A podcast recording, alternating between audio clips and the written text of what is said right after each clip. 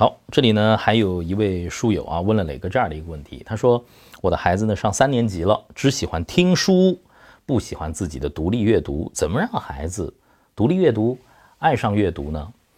嗯，这个家长这位书友呢其实是问了一个阅读输入的路径依赖的问题啊，因为之前我谈了很多阅读就是一个呃输入和输出的关系，但现在我们的孩子处在一个网络时代。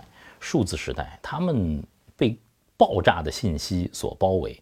那网上的资源、电子产品上的资源也的确是太丰富了。什么样的有声书没有啊？你看看这个喜马拉雅啊，呃，樊登读书会呀，啊，甚至是凯叔讲故事啊，那都为孩子们提供了海量的有声书的产品。孩子一听，哎呦，这听书多轻松啊！呃，有的时候看个视频多轻松啊，比我自己去啃一个。大部头那轻松多了，那于是就放弃了这种比较慢的图画的文字的这样的一种输入的方式啊。输入是有路径依赖的，但是呢，在磊哥的心里啊，听书通过视频来学习，它只是阅读生活当中的补充和辅菜，小菜一碟儿哈。真正的主菜是什么呢？是自主的阅读。独立的阅读，一个人的探索，但是要让孩子形成独立阅读的习惯，这是您的问题和疑问，一定要往前导，因为在孩子小的时候，我反复提到零到三、三到八的这一段阅读启蒙的过程当中的亲子的共读、阅读兴趣和习惯的养成，这是孩子一生的财富，这是他后面进行独立阅读、独立探索的一个土壤。如果没有前面的这些栽培，没有前面的这些培养，孩子是比较难建立起独立阅读的习惯的。甚至他要在很后面，他才能够养成一个独立阅读的习惯。爸爸妈妈的这种陪伴、言传身教就非常重要了。那我再说一句，身教可能有的时候比言传更重要。在您的家庭氛围当中，家长虽然说很想孩子去读书，那我们平时到底是在？刷手机的时间多，刷 Pad 的时间多，刷剧的时间多，还是捧起一本书的时间多呢？孩子是会看的，他是会向身边的最亲近的人去学习的。您的家庭里有没有阅读时间？第二，有没有阅读的空间？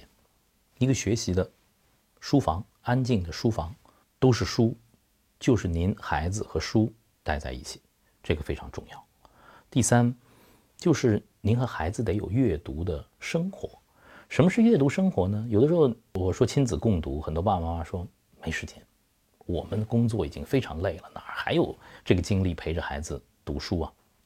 是啊，阅读时间、共读的时间是非常的珍贵而奢侈的。但是，就算您没有精力和孩子共同去读一本书，在一个空间里头，你读你的，孩子读孩子的，这样的场景有吗？你们会？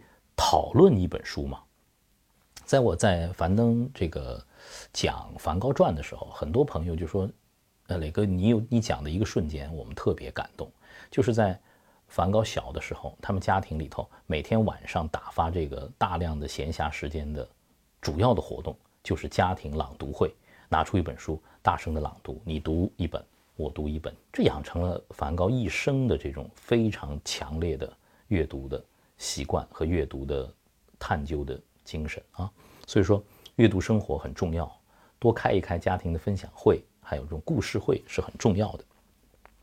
另外呢，我还想这个跟这位家长啊做一个探讨。钱钟书先生说：“书非借不能读，因为你借了就得还，你总有一个还书的这个压力，你就赶紧看，对吧？”有的时候我在想，孩子的这种独立阅读的兴趣。好奇心是第一导师啊，书非偷不能读。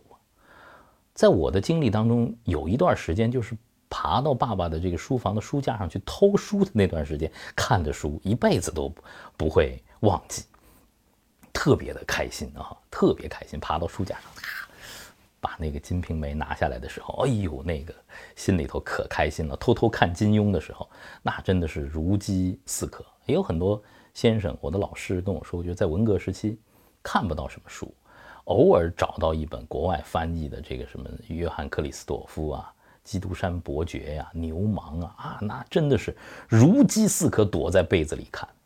我们现在可能是信息知识太丰富了，孩子反而不珍惜，没有这种寻找探索的欲望和这种渴求了。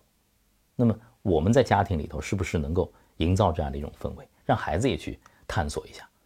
家里头多藏一些书，藏一些各种各样的书，让孩子自己去找，自己去翻，自己去偷，也许他独立阅读的这种能力和习惯就会渐渐的养成。